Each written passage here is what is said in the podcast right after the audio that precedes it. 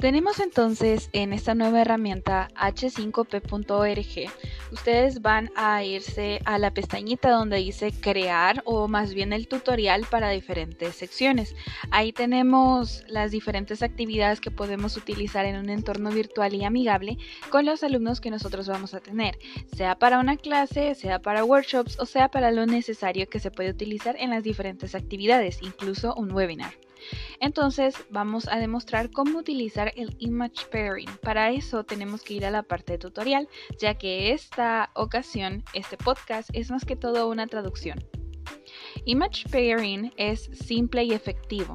Es una actividad que requiere que los aprendices machen los pares de imágenes, es decir, una imagen que coincida con la otra. Esto no es requerido que ambas imágenes tienen que ser iguales. Ustedes como los autores van a ser los que definan cómo utilizar esta herramienta para testear o para identificar si los alumnos han entendido la relación entre las imágenes y los conceptos. Ahí tenemos también cómo usarlo y cuándo usarlo. Ustedes se van al ejemplo y pueden tener la oportunidad de ver unas imágenes en blanco y negro y el estampado que se supone que corresponde a cada imagen. En este caso son estampados de animal print o estampados animales. Ahí también ustedes le pueden dar clic en solucionar o marcar las respuestas y les va a dar automáticamente los 4, 5 o 6 puntos dependiendo de cuántas imágenes ustedes se asignen. Entonces ese va a ser el número de puntos. ¿Cuándo utilizar el image pairing? El image pairing es una actividad o una lista de grupo e imágenes que tienen a su lado izquierdo y otro grupo en el lado derecho. Esta tarea tiene que ser resuelta arrastrando las imágenes de un lado hacia otro correspondiendo a la imagen del otro lado. Esta actividad puede, usar, puede usarse para cualquier tarea que requiera el hecho de hacer match de un objeto con el otro. Primero tienen que escoger un nombre. Luego tienen que crear el image pairing. En este caso ustedes tienen las diferentes ah, modalidades. Aquí en image pairing tienen los detalles y ustedes van a utilizar image pairing drag and drop image matching game. Le van a dar clic y entonces consecutivamente vamos a ver card 1 y card 2. O sea, una flashcard número 1 o una flashcard 2.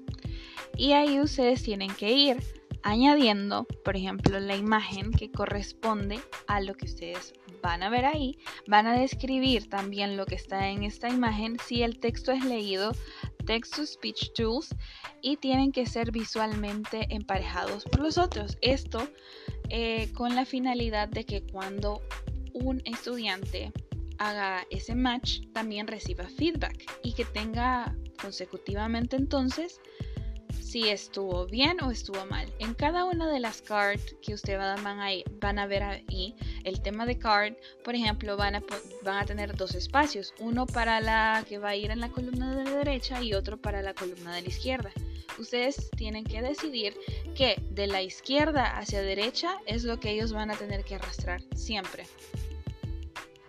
Y ahora ya están listos para hacer el finishing up. Ahora tienen que salvar todo eso, o es decir, guardarlo, para que en la próxima clase o cuando lo vayan a utilizar, ustedes puedan hacer uso de ella sin ningún tipo de problema. Les pueden también brindar el link a sus estudiantes para saber cómo utilizar esto. Y así podemos terminar nosotros el image pairing. Bien, entonces vamos a continuar con el true and false, o es decir, cierto o falso. En este tutorial vamos también a encontrar esta sección y esto lo cual es bastante interactivo porque no hay espacio para el error o es sí o es no. En este caso es verdadero o es falso. Entonces, este tipo de tutorials o este tipo de eh, evaluaciones se pueden utilizar más que todo como en service o bien dicho Vamos entonces con el verdadero o falso, true or false. En el verdadero o falso son preguntas que usualmente las utilizamos nosotros en encuestas y que nos da la posibilidad de responder sí, no, en acuerdo o en desacuerdo, yes, no, agree or disagree. En este tutorial vamos a aprender cómo utilizarlo y cuándo utilizarlo. Aquí tenemos el example, o sea, el ejemplo. Nosotros podemos escoger true para verdadero en false. En este caso, la pregunta es Canberra the largest city in Australia? ¿Es Canberra la ciudad más grande en Australia? Nosotros podemos ver que si le damos verdadero, nos va a salir incorrect answer, que sería respuesta incorrecta, y nos da el feedback incluido. Esto también va a depender, el punto sería uno de uno debido a que solamente es una pregunta, no en el caso anterior, en el cual depende de la cantidad de imágenes para poder saber cuántos puntos se requiere. ¿Cuándo utilizar verdadero y falso? El verdadero y falso es una actividad ideal para preguntas que solamente tienen una opción para sí o no. Respuestas, en este caso. Y es usualmente, como ya lo decía antes, incluido en las encuestas. Pero también puede ser utilizado en cualquier actividad que nos pueda ofrecer las opciones de responder sí o no. Primero crearemos el topic, que en este caso sería el tema. Luego, en el espacio número 2, en Step 2, vamos a crear la pregunta de verdadero o falso. Tienen que darle seleccionar al nuevo contenido en opciones y escoger True and False para la lista de los contenidos en sus diferentes tipos. Luego vamos a la opción 3 o el paso número 3 que es verdadero o falso para el editor. El verdadero o falso, el editor debería de ver algo como esto y ahí les da una imagen bastante ilustrada. El editor debería de ver algo como esto. Y en este tutorial nos vamos a enfocar en crear preguntas de verdadero o falso utilizando el ejemplo de arriba. En el paso número 4 vamos a crear el contenido. Type in some title. Eh, tienen que darle clic en el título y abajo la pregunta, el tipo. Is Canberra the largest city in Australia? Alternativamente, ustedes pueden utilizar el ejemplo de renombrar verdadero o falso para las diferentes etiquetas. Esto puede ser hecho abajo del texto ah, que dice Text Override and Translations. En el paso número 5 vamos a ver cómo proveer feedback. Ahora, nosotros que hemos definido el feedback para el usuario en ambos casos, ya sea correcto o incorrecto. Open Behavioral Settings. Abran Behavioral Settings. Y abajo, en donde dice Feedback on Correct Answer Type, tienen que teclear o textear o introducir Correct Answer. Canberra is the capital city, but the largest city in Australia is Sydney. Eso es lo que ustedes tienen que ingresar en el type que dice ahí donde dice default feedback test variables available score en total. Ahí nosotros le vamos a poner cuando tengamos la pregunta que sea correcta y cuando la pregunta está mal. O sea, correct answer y ground answer. Correct answer va para respuesta correcta y ground answer para respuesta incorrecta. Y ahora es tiempo de salvar todo, o sea, de guardarlo. Denle en save y por favor revisen si está terminado. Es decir, la mejor manera de cómo saber cuándo se termina algo y está bien hecho es cerrar eso, luego copiar el link, entrar y hacer la prueba por nosotros mismos. En este caso vamos a ver cómo utilizar las flashcards en este sitio y entonces estas flashcards tienen un contenido inimaginable. Eso es decir que los podemos utilizar de tantas y de muchas maneras que se nos hace mucho más fácil entender conceptos y poder hacer un research o una investigación de cuánto han aprendido nuestros estudiantes o nuestros aprendices. En este caso también veremos cuándo utilizarlas y cómo crearlas. Bien, tenemos el ejemplo de las diferentes strawberry, blackberry y raspberry y la traducción en el español. En este caso estaríamos viendo que tienen un prompt o una pregunta o un indicio de cómo termina la oración o cuál es la respuesta. También podemos utilizar el check the answers o ver las respuestas. En este caso, las flashcards pueden utilizarse para memorizar palabras, para memorizar expresiones o oraciones. Típicamente las flashcards proveen un lado de la tarjeta en el cual eh, está la imagen o lo que se quiere preguntar y en el otro lado pues está la respuesta. En este caso nosotros vamos a utilizar lo que vienen siendo imágenes. Y los prompts, que son los diálogos de las cartas. En este caso es como un indicio de la oración y cómo termina. Primero, tenemos que asignarle un topic, es decir, un tema a todas las flashcards. En este caso, usualmente son utilizadas para aprender lenguaje, o sea, vocabulario. Pero esto no lo vamos a ver mucho a profundidad, ya que esto es una explicación más que todo para los profesores de inglés. Creamos las flashcards y nos vamos al New Content, a la opción vamos a utilizar flashcards en la lista de contenido de los tipos que tenemos ahí, los diferentes tipos de los contenidos que vamos a crear. Bien, vamos al flashcards editor y entonces nosotros tenemos que asignar una pregunta o un indicio de pregunta que puede utilizarse o puede verse de esta manera.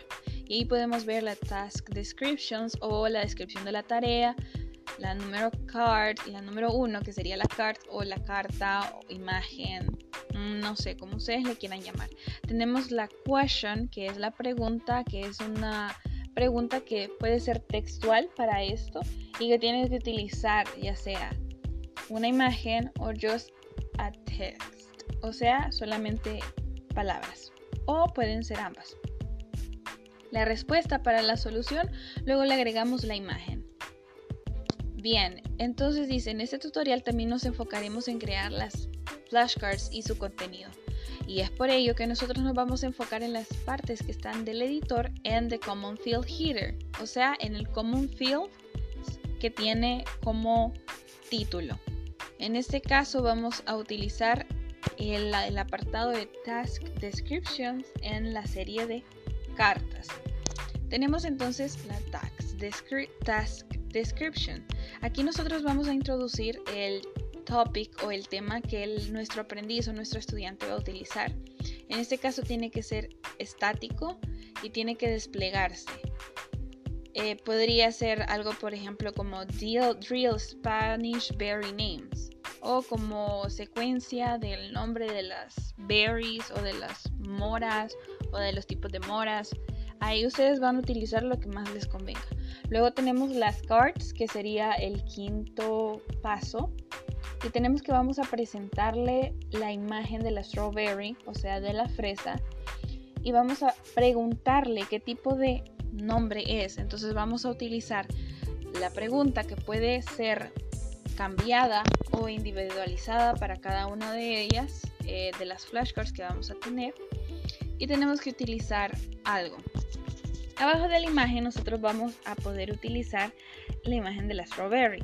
Eh, abajo de imagen, image, es el título, no, no la imagen que vamos a utilizar, ¿sí? Entonces, desde cuando nosotros queremos utilizar el tipo en la, eh, en la forma singular, nosotros nos vamos a referir de que eso solamente se refiera a una strawberry. O sea que nosotros tenemos que tener imágenes que sean similares para que sean fáciles de entender para nuestros usuarios y la experiencia en su aprendizaje. Es decir, que no vamos a poner, por ejemplo, un guacal con cocos o un recipiente con muchos cocos si la respuesta de la flashcard en este caso va a ser coco, no cocos en general. Entonces tenemos que tener un poco de cuidado con eso. Luego vamos a también eh, podemos utilizar el add button, que es como el botón de añadir, para tener imágenes que nosotros hemos descargado o que nosotros queremos cargar. Entonces después de que nosotros hayamos seleccionado esa imagen, esta va a ser añadida o subida y el siguiente cuadro va a aparecer, que esos son los edit copyright, son los derechos del editor del botón para apropiarse de la licencia o de la información de la figura de la imagen o de lo que nosotros vamos a utilizar. En este caso, eh, lo que puede cargar la imagen o cuánto puede pesar son 16 megabytes, así que tienen que utilizar muy bien ese espacio y buscar una imagen con muy buena resolución y que no sobrepase esa cantidad o ese peso. Entonces podemos utilizar también añadir más cards más flashcards y solamente le dan clic en el botón Add Card y ahí es donde van a generar más flashcards. Por favor, tienen que descargar las imágenes de un recurso apropiado para poder subirlo y darle aviso al editor y no apropiarse ilegalmente de las imágenes. Luego, en el paso 7, para terminar, nosotros tenemos que revisar que todo es en orden, que las licencias y toda la información requerida, todas las flashcards o todo, o todo el contenido que nosotros vamos a utilizar pueda ser hecho, ¿sí? Y así es como nosotros vamos a salvar este proyecto o vamos a guardar este proyecto y ahora ya tenemos el ejemplo para poder empezar con esta nueva modalidad. Les recomiendo por favor que revisen todo y que puedan hacer lo mejor posible. Tengan un feliz día.